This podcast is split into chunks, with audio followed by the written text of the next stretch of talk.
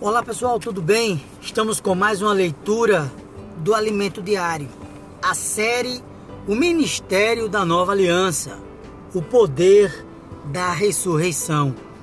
Hoje, terça-feira, semana de número 3, e os versículos para acompanhamento bíblico é 2 Coríntios, capítulo 12, versículo do 7 ao 9 Filipenses capítulo 3, versículos do 4 ao 6.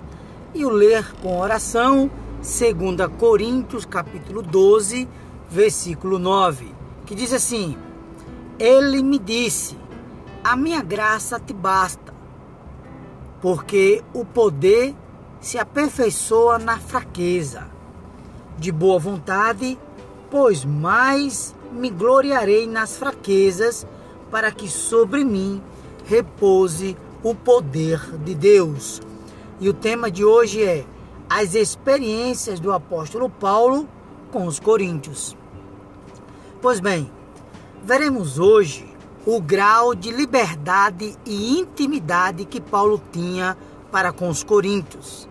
Aqui, nesta epístola, ele relata as suas experiências íntimas, até confidenciais. Por exemplo, neste versículo ele insere, até fora do contexto, a experiência de como foi livrado de ser preso em Damasco. 2 Coríntios 11, 32 ao 33, que diz assim: Em Damasco, o governador preposto do rei Aretas montou guarda na cidade dos Damascenos para me prender, mas num grande cesto me desceram por uma janela da muralha abaixo, e assim me livrei das suas mãos. Em outra ocasião, Paulo fala que por causa das revelações e visões do Senhor, ele poderia correr o risco de se orgulhar e, para não se exaltar, foi posto nele um espinho na carne para o esbofetear.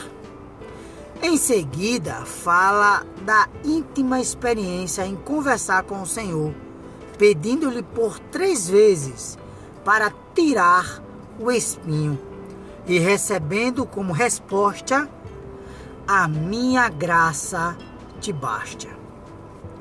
Vemos em outro momento Paulo bravo com os coríntios. Ele estava indignado com alguns e lhe fez uma pergunta. Capítulo 4 de 1 Coríntios, versículo 21. Que preferis? Irei a vós outros com vara ou com amor e espírito de mansidão. Pois bem, a seguir temos mais uma conversa pessoal de Paulo com os irmãos. O apóstolo havia planejado visitá-los, mas por alguma razão não pôde ir.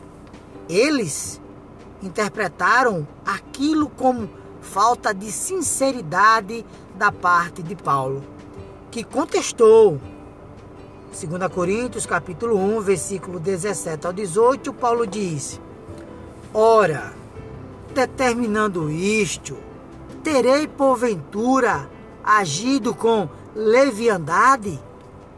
Ou ao deliberar, acaso delibero segundo a carne, de sorte que haja em mim simultaneamente o sim e o não? Antes, como Deus é fiel, a nossa palavra para convosco não é sim e não.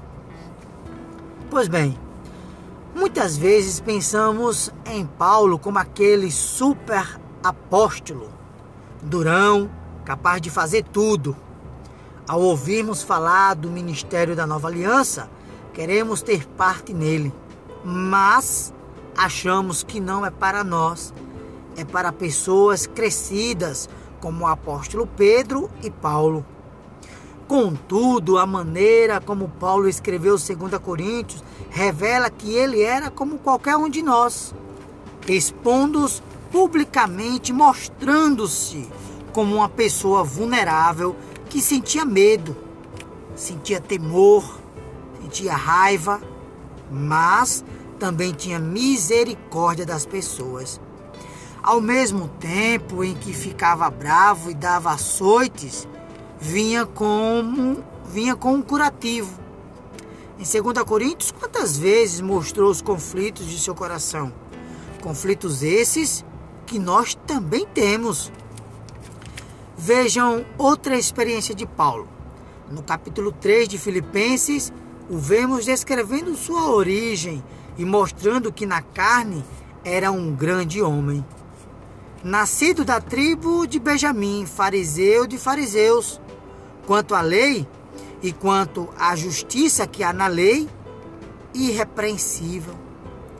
No começo tinha um ego muito grande, mas era um vaso escolhido por Deus. A estrutura do seu vaso era muito boa.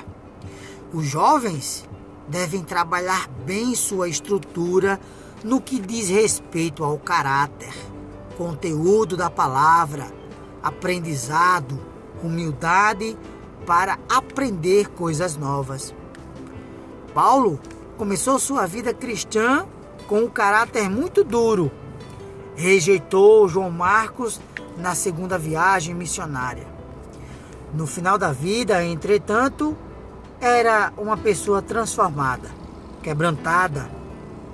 Ao sofrer rejeição e abandono, conseguiu entender melhor a condição humana.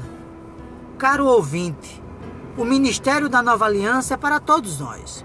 Assim como Paulo, nossos conflitos, temores, medos, raivas fazem parte de nossas experiências como ministro de Cristo e dispenseiro dos mistérios de Deus.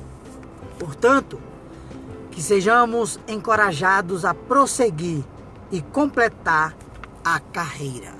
E a pergunta é: como podemos aumentar nossa estrutura de caráter para melhor servir ao Senhor? Um excelente desfrute, fica com Deus e até o próximo, se Deus permitir.